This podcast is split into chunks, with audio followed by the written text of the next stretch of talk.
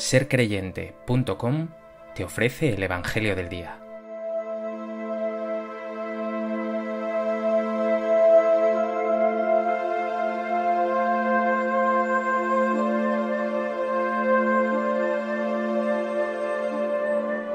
Del Evangelio de Marcos. En aquel tiempo a los discípulos se les olvidó tomar pan, y no tenían más que un pan en la barca. Y él les ordenaba diciendo, Estad atentos, evitad la levadura de los fariseos y de Herodes. Y discutían entre ellos sobre el hecho de que no tenían panes. Dándose cuenta, les dijo Jesús, ¿Por qué andáis discutiendo que no tenéis pan? ¿Aún no entendéis ni comprendéis? ¿Tenéis el corazón embotado? ¿Tenéis ojos y no veis? ¿Tenéis oídos y no oís? ¿No recordáis cuántos cestos de sobras recogisteis cuando repartí cinco panes entre cinco mil? Ellos contestaron, doce. ¿Y cuántas canastas de sobras recogisteis cuando repartí siete entre cuatro mil? Le respondieron, siete. Él les dijo, ¿y no acabáis de comprender?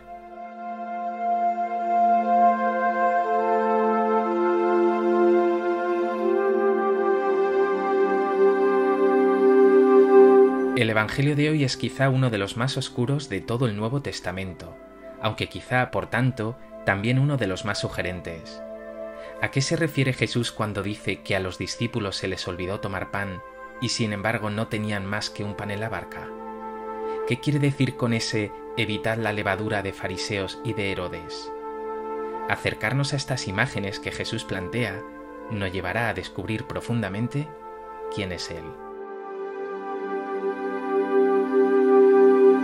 A propósito de este texto del Evangelio de Marcos, me gustaría compartir contigo tres reflexiones. En primer lugar, llama la atención la primera frase del texto de hoy. A los discípulos se les olvidó tomar pan, y no tenían más que un pan en la barca. Parece contradictorio. Jesús les reprocha su actitud de preocupación. ¿Por qué andáis discutiendo que no tenéis pan? ¿Aún no entendéis ni comprendéis? Los discípulos andan inquietos porque no tienen el pan para el almuerzo. Se les olvidó tomar pan. Pero si Jesús les reprende es porque no son capaces de ir más allá. No son capaces de darse cuenta de que el verdadero pan es Él, Cristo Jesús. De ahí que el Evangelio diga, no tenían más que un pan en la barca.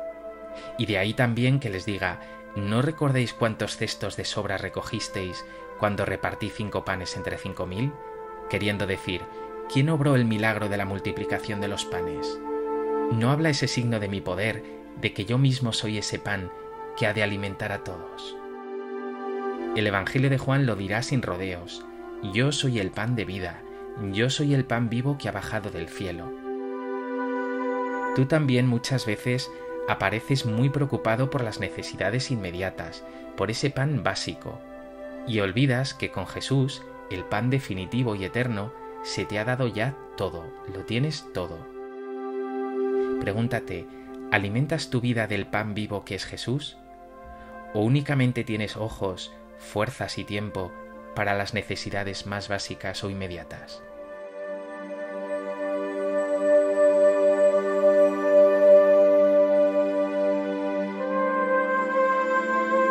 En segundo lugar, por asociación de ideas, les dice Jesús a sus discípulos, Evitad la levadura de los fariseos y de Herodes.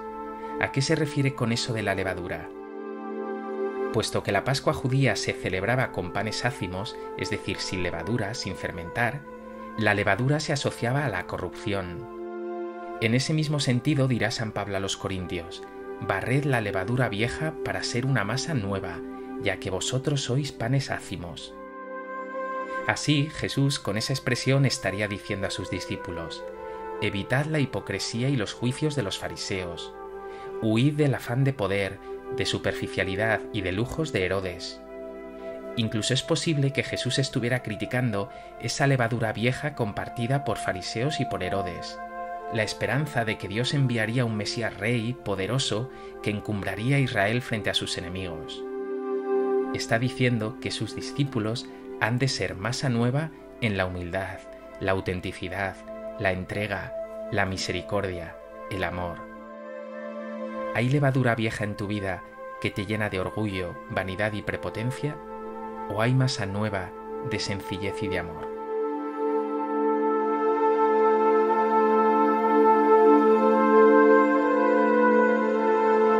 En tercer lugar, lo más llamativo del texto de hoy es la sorpresa de Jesús por la incapacidad de sus discípulos para comprender lo que Él les quiere transmitir, no solo su enseñanza, sino lo más importante, quién es Él. Y este sentimiento se lo transmitirá hasta de cinco maneras. ¿Aún no entendéis ni comprendéis? ¿Tenéis el corazón embotado? ¿Tenéis ojos y no veis? ¿Tenéis oídos y no oís? ¿No recordáis? ¿No acabáis de comprender? En otras partes del Evangelio, los discípulos aparecerán en numerosas ocasiones con esta misma mente embotada. Jesús es tan maravilloso, tan grande, y el corazón del ser humano tan pequeño, que nos cuesta entender su novedad, su gratuidad, su autenticidad, su generosidad, su profundidad, su altura de miras. Seguro que tú también tienes dificultades para entender y más aún para hacer vida lo que Jesús te enseña. ¿Qué te cuesta más entender y aceptar de las palabras de Jesús? ¿La humildad? ¿La prueba? ¿El amor a tu prójimo? ¿El perdón? ¿El amor a los enemigos?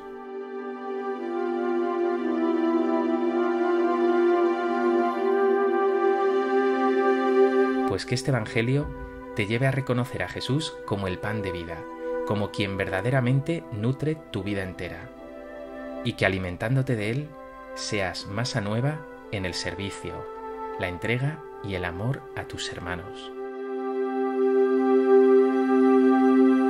Señor Jesús, mi vida está muchas veces llena de la levadura vieja del egoísmo, la hipocresía y la pereza.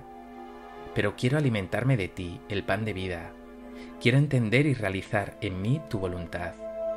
Abre mi entendimiento y abre también mi corazón para que ame más y mejor como tú.